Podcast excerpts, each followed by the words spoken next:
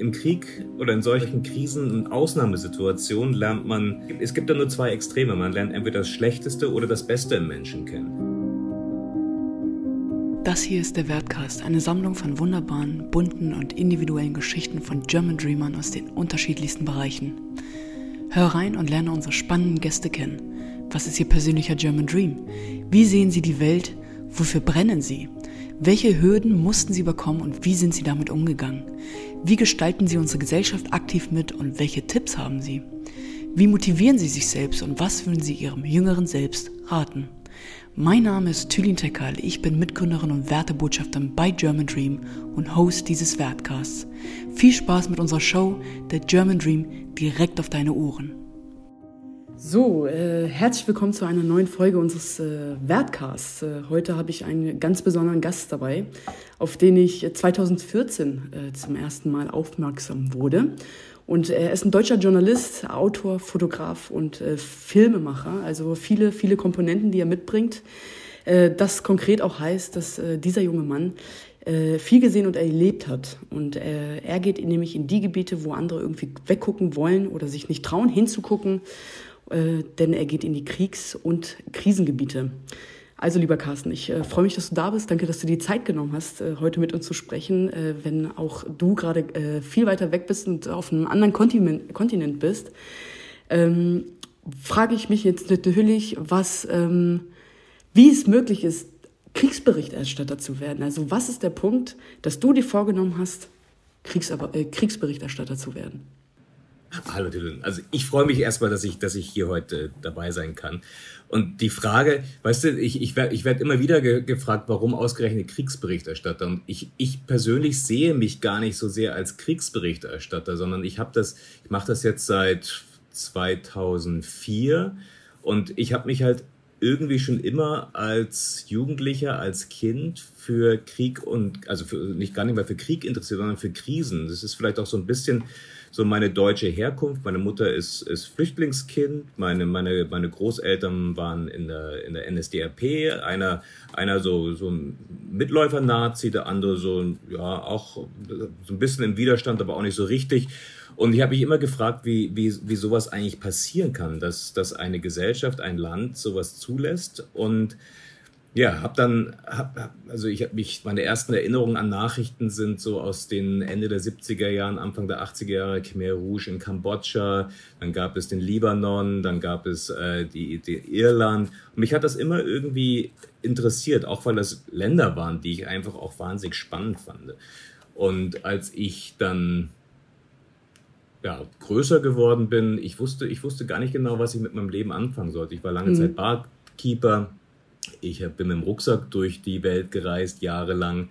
Und habe mir eigentlich dann, wollte ich mir einen Job suchen, der mir das Reisen finanziert und gleichzeitig also so Spannung, also was Interessantes, dass, dass ich, also ich wollte immer was dazulernen und habe das dann gemerkt, dass, dass mir diese Krisengebiete nach, nach wie vor interessieren. Ich bin dann in Kambodscha unterwegs gewesen, ich war in Kolumbien unterwegs und nach meinem Studium habe ich mir ein äh, One-Way-Ticket nach Afghanistan gekauft und war dann, glaube ich, drei Monate vor Ort, 2004 und bin dann so teilweise per Anhalter durch, die, durch das Land gereist. Das ging damals noch und äh, hatte kein Geld, deswegen, also äh, habe ich war einfach, ich war jung, da ist man noch ein bisschen äh, unbedarft und man, man glaubt, man, es kann einem nichts passieren und bin dann einfach so per Anhalter durch Afghanistan gereist und habe dann angefangen für äh, Zeitungen, Magazine zu schreiben. Und dann kam das so eins zum anderen, dass, dass man, je mehr man in diesen Krisen und Kriegsgebieten erlebt, dass man auch irgendwann begriffen hat,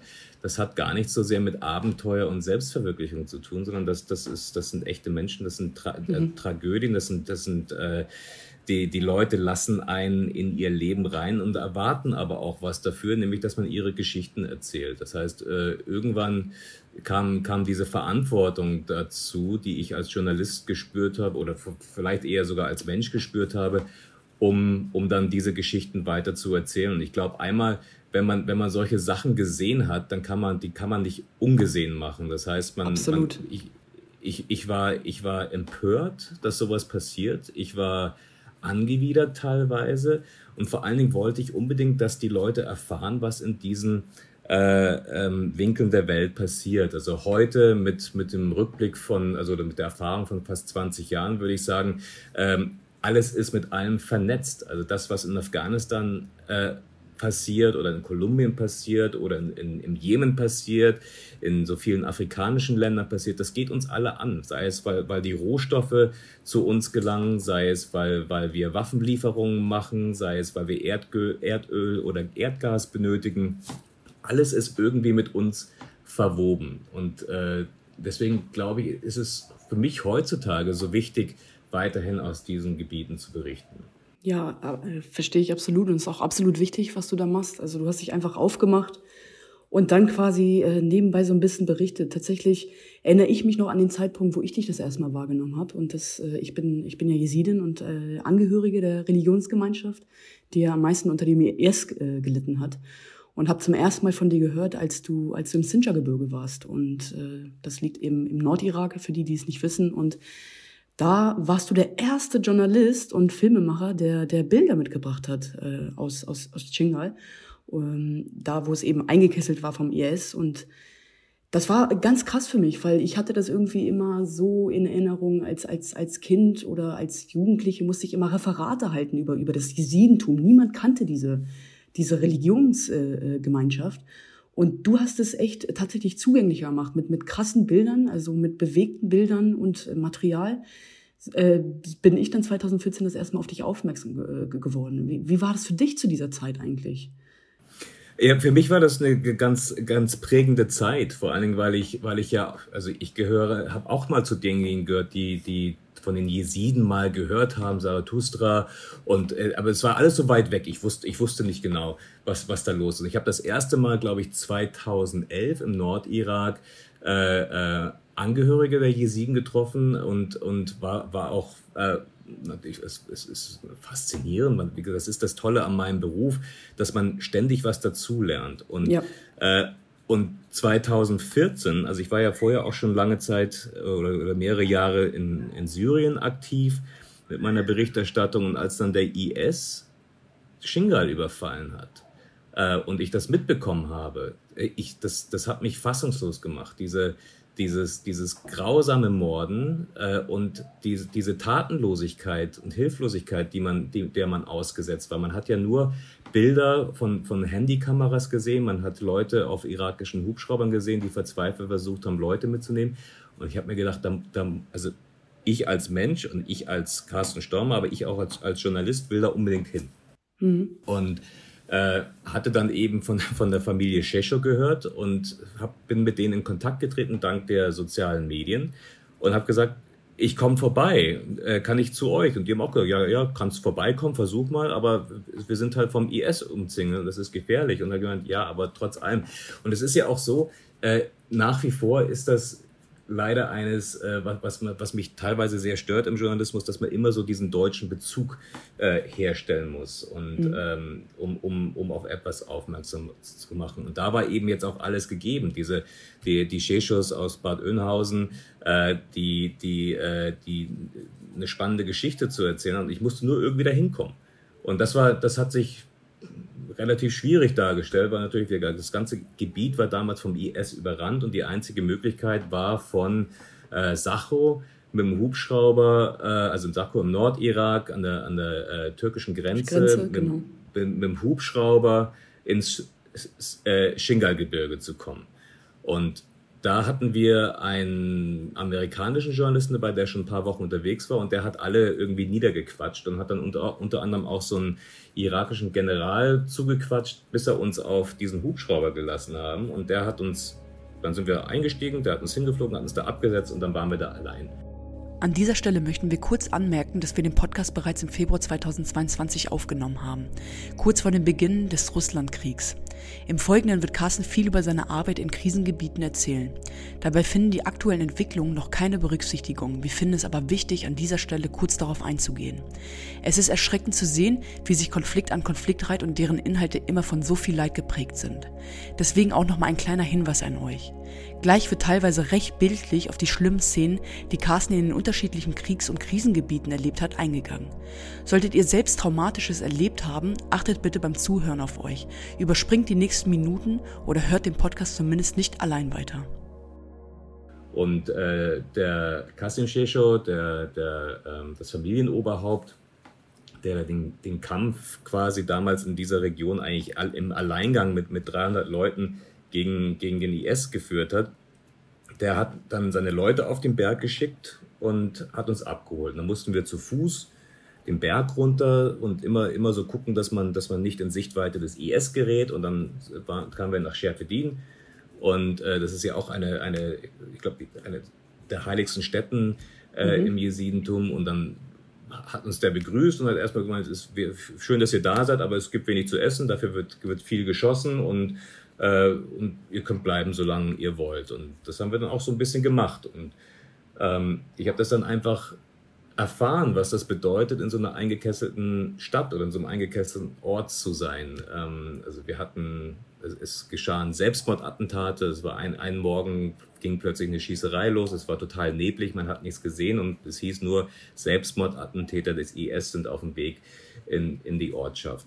Äh, und dann begreift man auch mal, was, was das bedeutet, weil in dem Augenblick, ich konnte dann nirgendwo hin. Ich kann ja nicht weglaufen, dann den Berg hochlaufen, also, äh, sondern man bleibt dann und, und, und erfährt, was, was diese Angst, diese tägliche Angst bedeutet, aber gleichzeitig auch, was es bedeutet, seine Kultur, seine Menschen, seine Leute zu beschützen und zu verteidigen. Und ich fand das, ich fand das unglaublich faszinierend. Es war auch etwas, was ich, was ich dann von, von 2014 bis äh, Ende 2015, bis zur Befreiung der Stadt Shingal immer wieder begleitet habe. Ich war immer wieder in Scherfedin, ich war immer wieder im Shingal-Gebirge und war dann 2015 auch dabei, als die Stadt Shingal ähm, befreit worden ist vom mhm. IS. Und ähm, das ist ein, äh, ein Ereignis, was ich, was ich wichtig finde, dass man darüber berichtet, aber auch als Erfahrung, als, ähm, also ich bin ja nicht nur Journalist, sondern es ist etwas, eine Erfahrung, die man,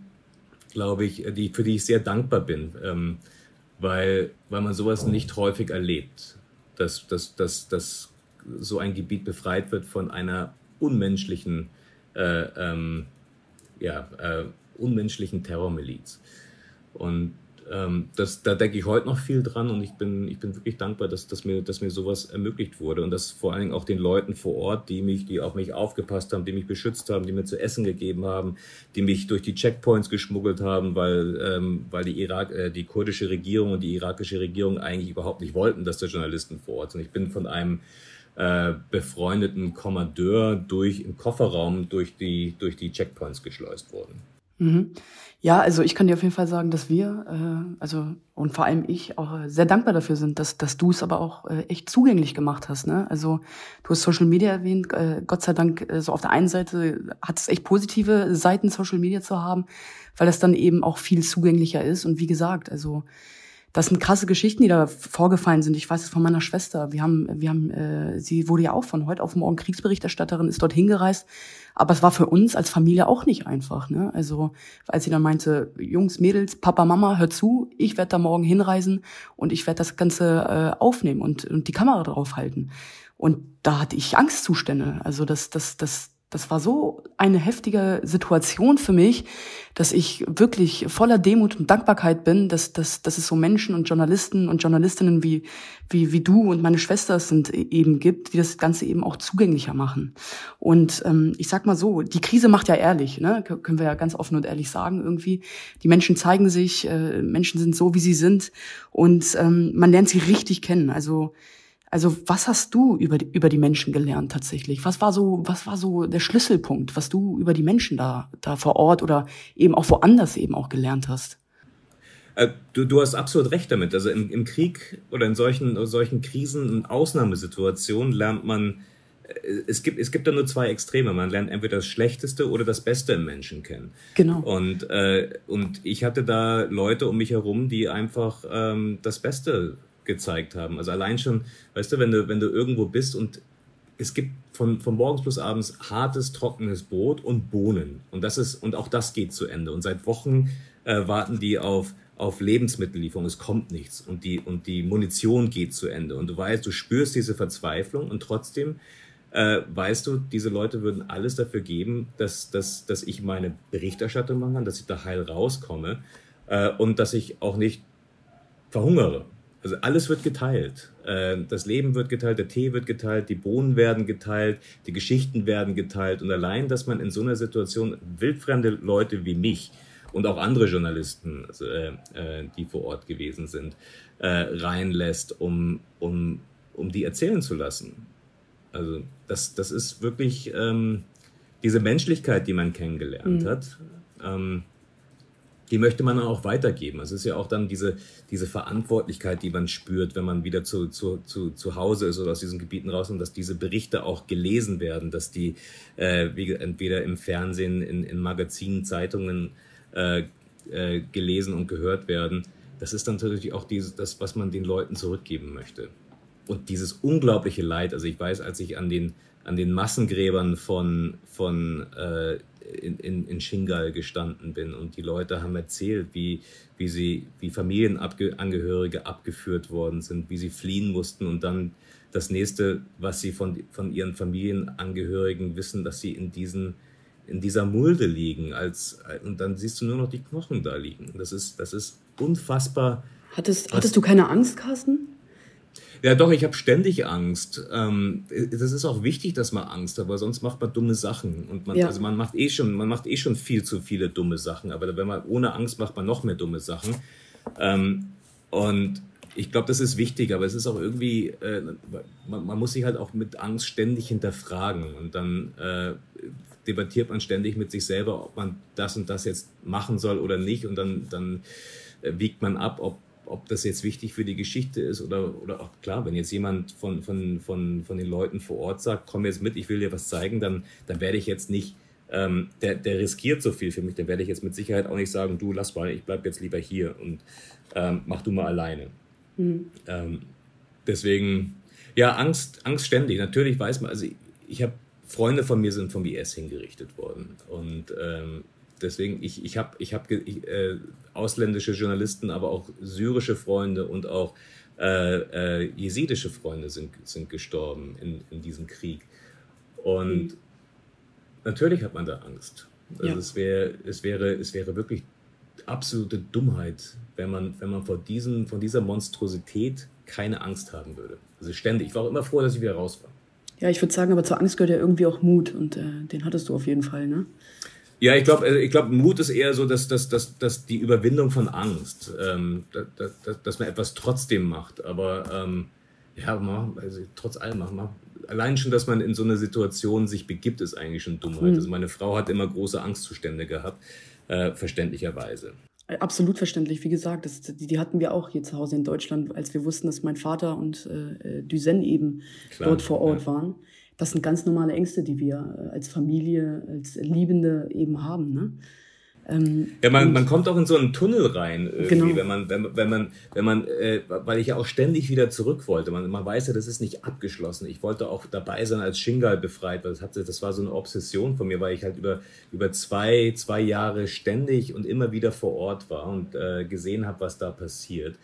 Und das war, also mein Sohn ist 2014 geboren worden. Die ersten zwei Jahre habe ich von seinem Leben nicht viel mitbekommen. Und ähm, ja, das ist etwas, was mir einerseits heute leid tut, aber andererseits hoffe ich, glaube ich, dass wenn er, also er, er kann sich nicht mehr daran erinnern, das ist, das ist mein, mein Kreuz, das ich tragen muss, aber ich hoffe, dass ich ihm irgendwann mal vermitteln kann, warum man, warum man das gemacht hat. Es geht ja darüber hinaus, dass, dass, dass, dass es reiner Journalismus ist, sondern es ist, dass, äh, es, ist, es ist eine Empörung, dass so etwas geschieht, dass es Menschen gibt, die so etwas anderen Leuten antun, dafür noch eine Religion missbrauchen, eine andere Religion missbrauchen, indem sie ihre eigene Religion noch missbrauchen. Also es ist völliger Wahnsinn, was da passiert ist. Ja, es klingt einfach so absurd alles. Also es klingt auch so utopisch. Also ich meine, es ist gar nicht weit weg. Also wenn du verstehst, was ich meine. Ich meine, wir leben hier in Deutschland, wir haben alle unseren Alltag, unseren, unser Trotz, wo wir reinkommen, unsere Arbeit.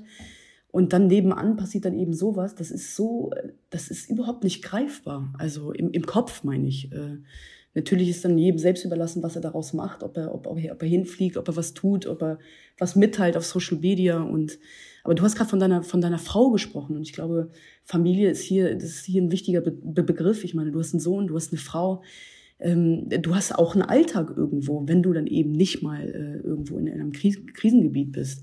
wie funktioniert dein Alltag? Weil das, das frage ich mich gerade ganz besonders, weil ich stehe morgens auf, ich, ich bin am Handy und versuche hier so ein bisschen die Welt zu retten in Deutschland mit meinen Schwestern gemeinsam. Aber wie ist das bei dir? Ich meine, du bist ja immer noch unterwegs äh, in den ganzen Krisengebieten äh, sozusagen.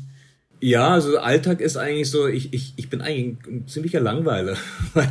mein, Alt, mein, mein, mein, mein Alltag ist eigentlich meine Arbeit die, die füllt mich komplett aus, da bleibt auch nicht mehr viel Zeit und dann meine Familie oder, oder also beides oder Familie und dann Arbeit, wie auch immer man es gewichten möchte. Äh, aber ich, so Hobbys oder sowas habe ich, habe ich eigentlich nicht. Also ich verbringe Zeit mit meiner Familie, das füllt mich komplett aus. Ein siebenjähriger Sohn, das ist so ein tolles Alter. Ich möchte jede, jede Minute, die ich habe, mit meinem, mit meinem Sohn verbringen. Und dann ist natürlich die Arbeit. Ich bin ja auch freier Journalist, das heißt, ich muss, ich muss irgendwie auch ständig arbeiten. Ähm, aber ja, trotz allem. Das, das, deswegen, ich habe ich hab diese, diese Extremsituation in meiner Arbeit und dann bin ich auch ganz froh, wenn ich zu Hause bin und ein Buch lese oder mit einen Film gucke. Also hin und wieder gehen wir mal essen. Aber ansonsten plane ich meine Geschichten, äh, ich plane meine Reisen, ich plane meine Filme. Und das ist, das ist sehr zeitaufwendig. Und mhm. ähm, aber wie, wie ist das? Also ich meine, ich stelle mir gerade vor, du bist in Kriegsregion, du, du gehst da, es geht um Leben und Tod geht es. Also, äh, und dann kommst du zurück und, und auf einmal bist du mit von so viel Banalität umgeben, irgendwo in Anführungsstrichen, äh, dass man ja irgendwie doch am Alltag verzweifelt. Also hattest du, hattest du überhaupt solche Momente oder kannst du da wirklich so ein Cut ziehen, dass, dass da, was da passiert, ist da passiert und äh, was, äh, ja, da wo du lebst, äh, passiert, passiert eben da. Also wie, wie, wie gehst nee. du damit um?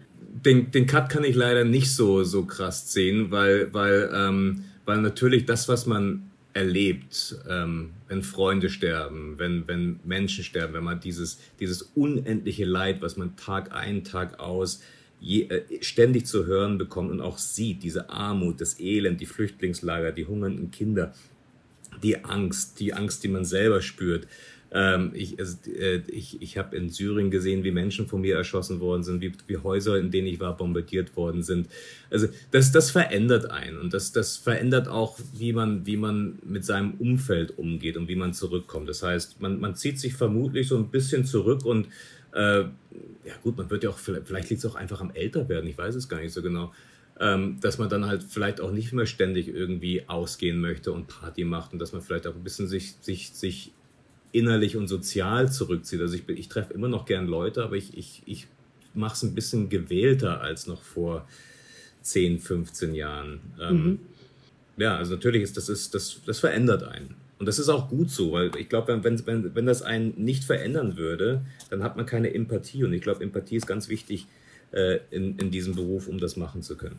Absolut. Und auch kein Mitleid, sondern Mitgefühl, glaube ich äh, in dem Fall. Und Carsten, ich kann dir auf jeden Fall sagen, als du, als du für diesen Podcast hier zugesagt hast und äh, unsere Kollegin die geschrieben hat, war das Gemälde groß, dass äh, äh gern jemand anderes äh, dich interviewen wollte, sage ich dir ganz ehrlich. Aber ich habe mich natürlich durchgesetzt und äh, bin sehr froh drum.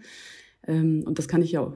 Das, das, das, das ist witzig, ich, weil ich, ich habe mich ja. total gefreut auf diesen Podcast, weil ich die ganze Zeit irgendwie als Wertebotschafter, ich kann, ich kann bei diesen äh, bei den meisten Veranstaltungen nicht teilnehmen, mhm. weil ich, ich lebe ja, ich lebe ja nicht in, in Deutschland, ich lebe ja in den Philipp, Philippinen und äh, deswegen auch da, mein, mein Alltag ist vielleicht auch ein bisschen anders geprägt als jetzt vielleicht der Alltag in Deutschland, in weil, Deutschland, weil, genau. wir, weil, wir, weil wir hier natürlich auch äh, und vielleicht merke ich deswegen das auch gar nicht so sehr, wenn ich von Syrien nach auf die, auf die Philippinen zurückkomme, dann ich sehe hier auch, hier, hier gibt es eben auch unglaublich viel äh, soziales Gefälle. Es gibt unglaublich viel Korruption, äh, äh, soziale Ungleichheit, ähm, Missstände, Armut.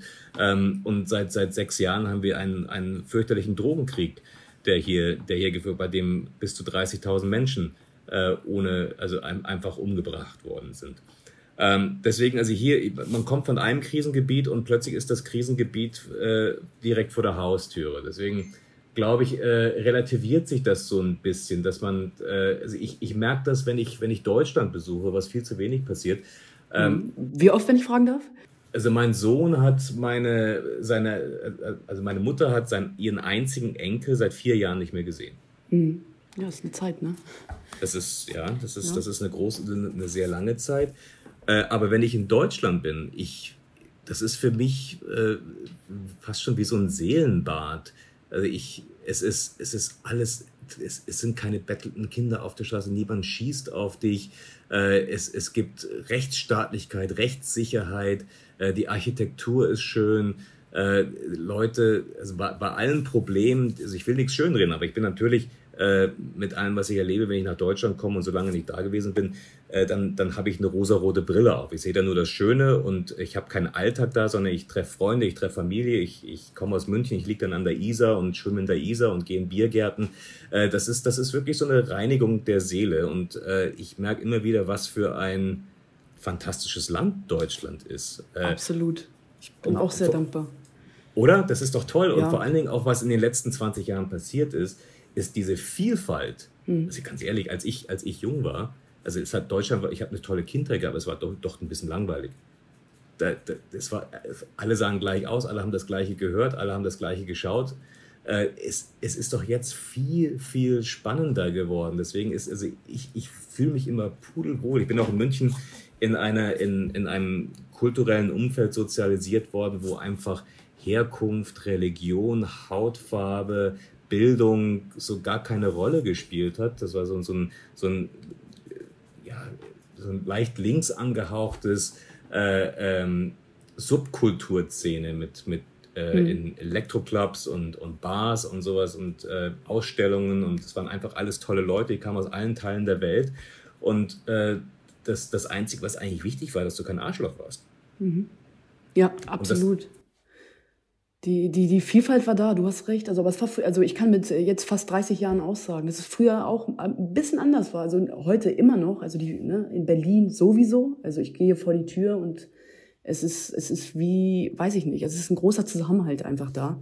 Ich und, liebe ähm, Berlin. Ja, ja Berlin ist, ist großartig. Also da kannst du einfach sein, wie du bist. Äh, es, es juckt niemand, wie du aussiehst, ob du einen Schuh anhast und äh, drei verschiedene Socken sozusagen. Es, ist, es juckt niemand. Und das ist das Tolle an Berlin. Aber so aus meinem alten Heimatstadt hier, Hannover, ist auch toll. Da, wo ich aufgewachsen bin, war, das war, die, alle Herkunftsländer waren vertreten in dieser, in dieser wundervollen Ortschaft Linden Nord. Aber es hat sich auch irgendwo ein bisschen verändert. Also natürlich gibt es immer noch die Punkte und die Städte und die Orte, wo es eben äh, gar nicht so ist, wie du, wie du beschreibst. Ne? Und dein persönlicher German Dream, wenn ich das mal kurz vorlesen darf, ist, dass du ähm, nicht mehr von einem, äh, dass du nicht mehr von einem German Dream träumen musst, sondern dass es selbstverständlich ist, dass wir alle zusammenleben, unabhängig von Herkunft, Hauptfarbe, soziale Klasse und Religion. Das ist, hast du uns mal gesagt, dass es dein persönlicher German Dream ist. Ähm, genau. Aber, und das siehst du auch in Deutschland, richtig? Also, das sehe ich und, und ich sehe jetzt aber auch, ich sehe jetzt auch immer wieder die anderen Seiten. Das ist auch das, glaube ich, wieder, was ich, was ich äh, jetzt erkenne, dass, dass diese andere Seite vermutlich auch immer da gewesen ist. Ich bin halt, ich war halt in, auch in meiner Bubble drin mhm. irgendwo, dass ich das und ich, ich sowieso, ich habe ich hab, ich hab weiße Haut, ich komme aus, aus, äh, aus, einer, aus einer normalen deutschen Familie. Ich, ich, ich habe Rassismus oder Diskriminierung eigentlich nie kennengelernt. Und ich weiß jetzt aber, dass das, also auch als, als ich in die Schule gegangen bin, ich weiß noch, wir, es, kam, es kam mal ein, ein schwarzes Mädchen zu uns in die Klasse. Da war das Geschrei bei den Eltern groß. Das war mir damals gar nicht so bewusst, weil ich es einfach cool fand. Das war, das war so ein bildhübsches Mädchen. Ich fand, oh toll, eine hübsche Frau bei uns in der Klasse. Und das, also auch da in meinem Freundeskreis hat ähm, Hautfarbe und Herkunft keine Rolle gespielt, aber in anderen Teilen, bei den Eltern, bei den Schulbehörden, bei den Nachbarn, da war das echt ein Riesending. Und das habe ich damals als Kind, als Jugendlicher nicht geblickt.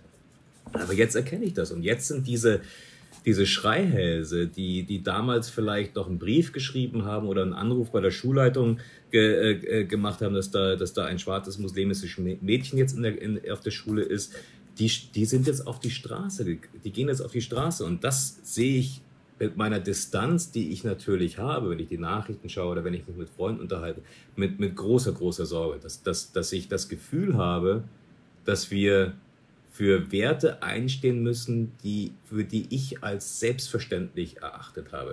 Absolut, ja. Äh, kann ich nur unterstreichen. Aber genau da müssen wir ansetzen und ich kann es immer wieder äh, erwähnen. Ich, ich bin, wie gesagt, Social Media sehr denkbar, dass das alles zugänglicher macht. Also, dass man diese Themen dann eben auch mitbekommt, so wie Black Lives Matter in Amerika. Das, das hätten wir anders gar nicht mitbekommen. Also, ne, dass man dann eine Kamera draufhält und dann, und dann verbreitet, sich, verbreitet sich das von 0 auf 100 Das, da, dafür bin ich dankbar. Aber ich weiß für mich, dass es noch viel zu tun gibt hier. Und ich weiß auf jeden Fall, dass du eine tolle, inspirierende Gegenüberschaft bist. Und ich bin froh, dass ich mich intern durchsetzen konnte, ähm, äh, dich hier heute interviewen zu dürfen. Und äh, das mit dem Durchsetzen, das kenne ich halt als, als, als kleine von zehn Geschwistern äh, schon sehr gut. Das muss ich immer. Äh, ja, mich heute immer noch. ne? Genau. Und ich, ich finde es toll. Danke, dass du dir die Zeit genommen hast. Und ähm, ich, ich mache am Ende an, äh, des Wertcasts, Wertcasts sage ich immer noch ein Wort und du musst mir wirklich immer dein, deinen ersten Gedanken dazu sagen. Also äh, hast du Lust darauf, dass wir kurz mal sagen? Ja, hey, gerne. Und, und du sagst mir, was das Erste ist, was dir dazu einfällt. Also, das Erste, was dir zu Familie einfällt. Liebe. Also ja, ich, ich, bin, ich bin Journalist, ich kann mit einem Wort nicht, nicht Schluss machen. Deswegen, Liebe, Liebe, Liebe, äh, äh, mein Sohn, mein Sohn hat mich gerettet in vielen, vielen Hinsichten. Ich bin erst mit, mit 40, knapp 41 Vater geworden. Äh, für mich hat mein Sohn mein Leben verbessert. Äh, das, und da auch, also bin ich meiner Frau dankbar für, aber mein Sohn ist meine Familie und das ist das Beste, was mir in meinem Leben passiert ist und was mich aus diesem ganzen, ich, ich ertrage jetzt das, was ich sehe, durch ihn besser, weil ich einen Anker habe. Ja, das hast du richtig schön gesagt und lieber Sohn an dieser Stelle, ich hoffe, irgendwann, wenn du soweit bist, wirst du das hier hören. Also, lieber Carsten, ich danke dir vielmals. Ähm, genau, und äh, sag äh, an dieser Stelle erstmal, wir bleiben im Kontakt. Äh, ich will auf jeden Fall weiter von dir hören und mach weiter so. Ne? Danke, ich hätte gern noch weiter gesprochen. Das, ist, das hat richtig Spaß gemacht. Die besten Geschichten schreibt das Leben. Und diese wunderbaren, bunten und vielfältigen Geschichten teilbar machen, das ist ein zentraler Teil der Bildungsarbeit von German Dream. German Dream ist eine politische, parteineutrale Bildungsinitiative. Die Kernarbeit unserer Organisation sind unsere Wertedialoge. Mit unseren Wertebotschafterinnen gehen wir bundesweit in Klassenzimmer und Bildungseinrichtungen, vor Ort oder digital. Wie in diesem Wertcast erzählen unsere WertebotschafterInnen den Teilnehmern von ihrem persönlichen Lebensweg und wie sie mit Herausforderungen umgehen. Sie motivieren die jungen Menschen, an ihre eigenen Träume zu glauben und sie umzusetzen. Unsere Wertedialoge sind ein Safe Space, in dem wir uns gemeinsam über Ängste und Wünsche unterhalten. Zusammen blicken wir über den Tellerrand und zeigen uns gegenseitig, wie wir unsere individuelle Leben und Gesellschaft aktiv gestalten können. Du willst einen Wertedialog an deine Schule holen? Dann schreib uns eine E-Mail an schule at germandream.de oder informier dich auf www.germandream.de. Du hast unseren Wertcast gehört, einen Podcast mit wunderbaren, bunten und individuellen Geschichten von German Dreamern. Dir gefällt unser Wertcast? Du willst noch mehr über unsere Gesellschaft und wie wir zusammenleben erfahren? Du willst wissen, wie du selbst aktiv werden kannst? Dann klick jetzt auf Follow und verpasst keine Folge. Folge uns auf Instagram, Facebook und Twitter und besuche uns auf unserer Homepage www.germandream.de. Wir hören uns nächstes Mal, wenn es wieder heißt Wertcast.